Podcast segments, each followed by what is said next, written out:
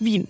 Wetten, ihr denkt jetzt an Fiaker, Sachertorte, das Schloss Schönbrunn und vielleicht noch an die Hofburg?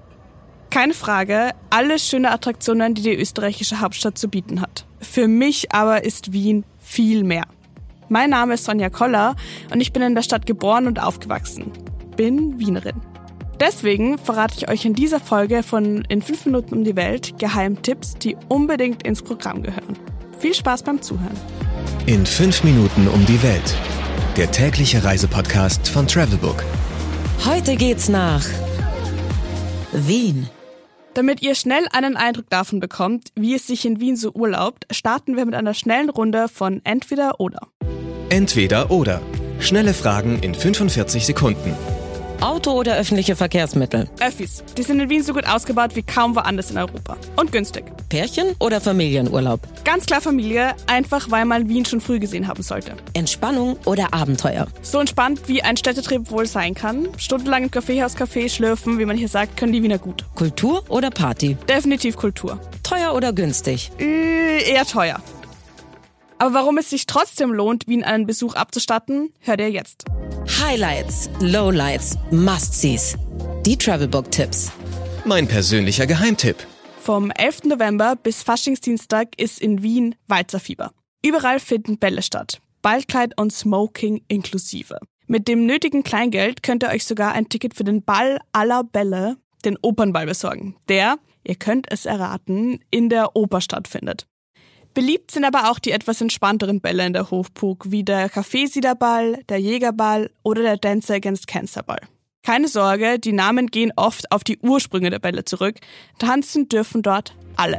Was ist total überschätzt? Ich persönlich bin einfach kein Fan von Jahrmärkten. Und stellt euch vor, in eurer Stadt wäre 365 Tage Rummel. So in etwa ist es nämlich in Wien. Der Prater ist ein Freizeitpark mit kostenlosem Zugang. Durchspazieren kann also jeder. Erst wer Achterbahn, Autodrom oder mit der Geisterbahn fahren möchte, muss zahlen. Wenn ihr also Lust auf einen Freizeitpark habt, seid ihr am Prater richtig. Zum Pflichtprogramm für Touristen, die die Stadt in wenig Zeit gut kennenlernen möchten, zählt er für mich aber nicht. Was ist ein Highlight? Ihr solltet Wien nicht verlassen haben, ohne euch ausgiebig Zeit dafür genommen zu haben, den Ring entlang zu spazieren.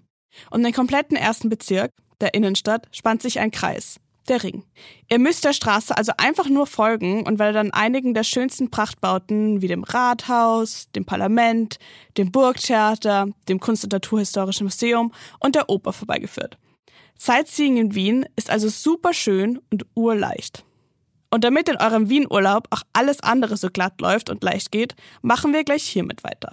Geld, Sicherheit, Anreise. Die wichtigsten Service-Tipps für euch. Wie kommt man am besten hin?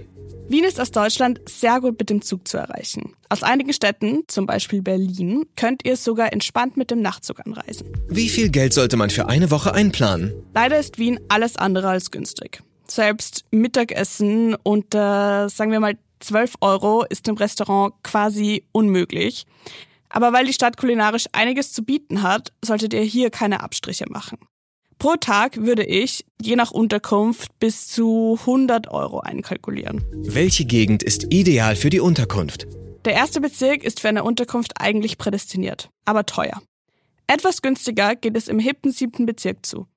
Hier hat man nicht nur das Gefühl, Wien so kennenzulernen, wie es heute ist, man ist auch ganz schnell am Ring und somit in der Nähe vieler Sehenswürdigkeiten. Was macht man am besten, wenn es regnet? Gute Frage, aber auch Regenwetter ist in Wien kein Problem. Ab ins Museum. Und wenn es nach dem Museumsbesuch immer noch nicht aufgehört hat zu regnen, dann könnt ihr problemlos in einem der vielen Kaffeehäuser versacken. Und das sind wir ja schon beim Thema. Mmh, Weltspeisen. War man wirklich in Wien, wenn man kein Wiener Schnitzel gegessen hat? Meine Antwort, nein.